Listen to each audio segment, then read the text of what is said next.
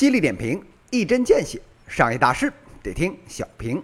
欢迎大家收听小平，我是小云老师。今天呢，跟大家谈一个跟巴菲特午餐有关的话题。每年到了这个时候啊，全球呢都有一个固定的小节目。那什么节目呢？就是啊，巴菲特的午餐。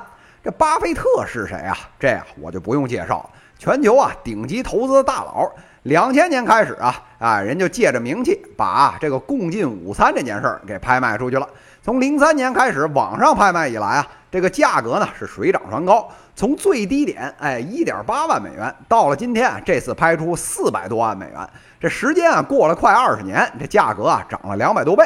这老爷子呢虽说不靠这点钱过日子，但是啊。吃个牛排，刷个脸，聊个天儿，就能啊，北京二环两套房。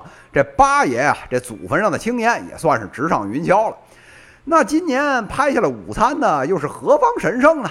这回啊，又给咱华夏民族长脸了，是我国呢九零后啊小伙孙雨辰。这这名字大家一愣，不熟啊。哎，小云老师啊，拍拍您肩膀，您不熟啊不要紧。这小孙同学啊，可是真正的人生赢家。这北大历史系出去的，早年间啊，投资这特斯拉，哎，赶上了这个新能源汽车爆发，进了第一桶金。这顺势呢，滚入了比特币，又大赚了一笔。拿着这赚的钱，人家一七年创作了哎波场币，号称是呢用区块链的技术构建啊全球去中心化自有内容的娱乐体系。一通发币的操作猛如虎，几十亿啊就揣兜了。这比起小孙同学这九零后的这个所谓鲜衣怒马少年时，一日看尽长安花。这小云老师呢，左手啊摸摸自己日渐稀疏的头顶，右手呢，哎摸摸兜里啊买水果剩下的俩钢镚儿。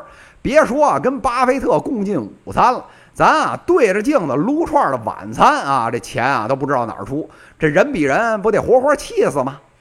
不过啊，聊起小孙同学的发家史，这确实挺有看点的。号称啊是去中心化的内容娱乐平台，这快三年了，这内容娱乐做了多少，谁也没看见。这波场币啊，却是发了一波又一波。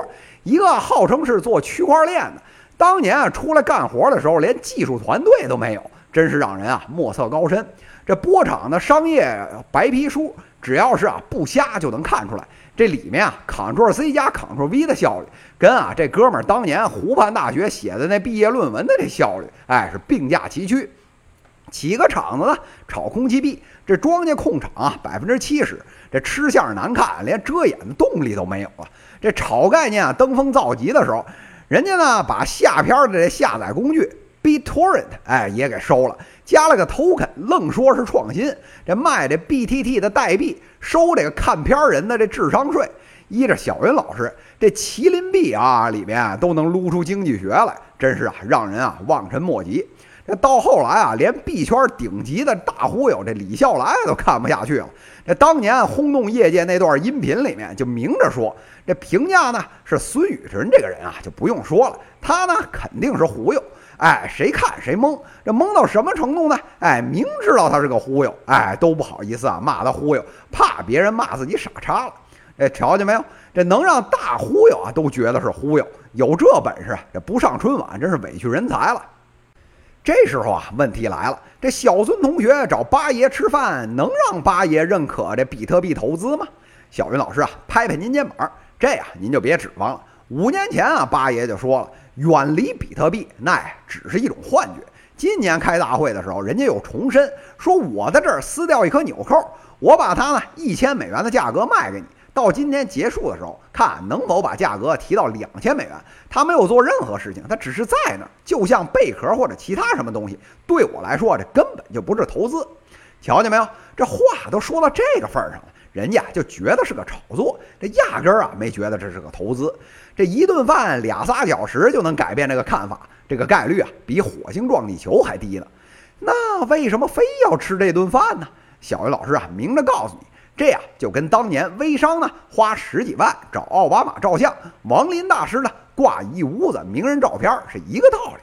这奥巴马跟微商有个卵关系啊，这王林又跟影星有个毛联系啊？但是啊。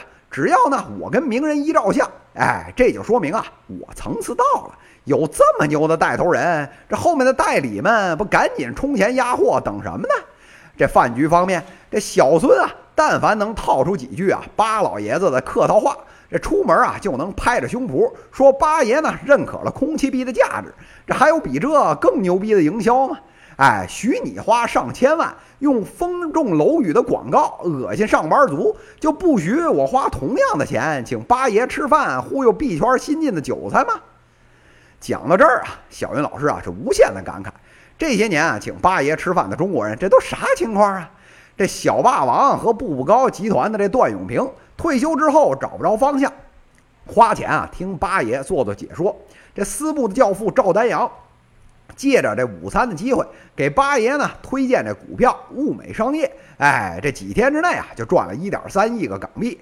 这天神娱乐的这朱烨，哎，眼见着要凉，这孤注一掷啊吃了这顿饭。也啊没能挽救公司后来啊商誉暴雷，哎减值九成的这个困境。到如今啊，这区块链小伙孙雨辰拿着老八的招牌，给自己啊人设继续贴金。瞧见没有？这四个里面有三个都是奔着炒作去的。又有谁真正在意这长线价值投资的秘诀呢？这投资这件事儿啊，还是啊中国人看得明白。这普通话呢叫投资，这广东话就叫投机。不转上两把就撤，真在那儿十年蹲马步啊！您啊吃屎都赶不上热乎的。真要讲价值的话，这小孙那波场币就别提了。就拿这老祖宗比特币来说，这牛逼啊，当年都吹到天上去了。这十年到底给我们这业界带来什么实质深刻的变化呀？除了支持这暗网丝绸之路，这国际洗钱黑色交易比以前更容易了。哪个行业因为这件事儿真正颠覆了呀？这背后的区块链有没有价值？它确实有价值，但是啊，这里边的用法绝对不是当货币发。一个本质是去中心化、消灭主权的货币，要让这主权国家来认证你一起玩。您要是真信这个理儿啊，您这智商啊就只配碾压庞青年的这水清车了。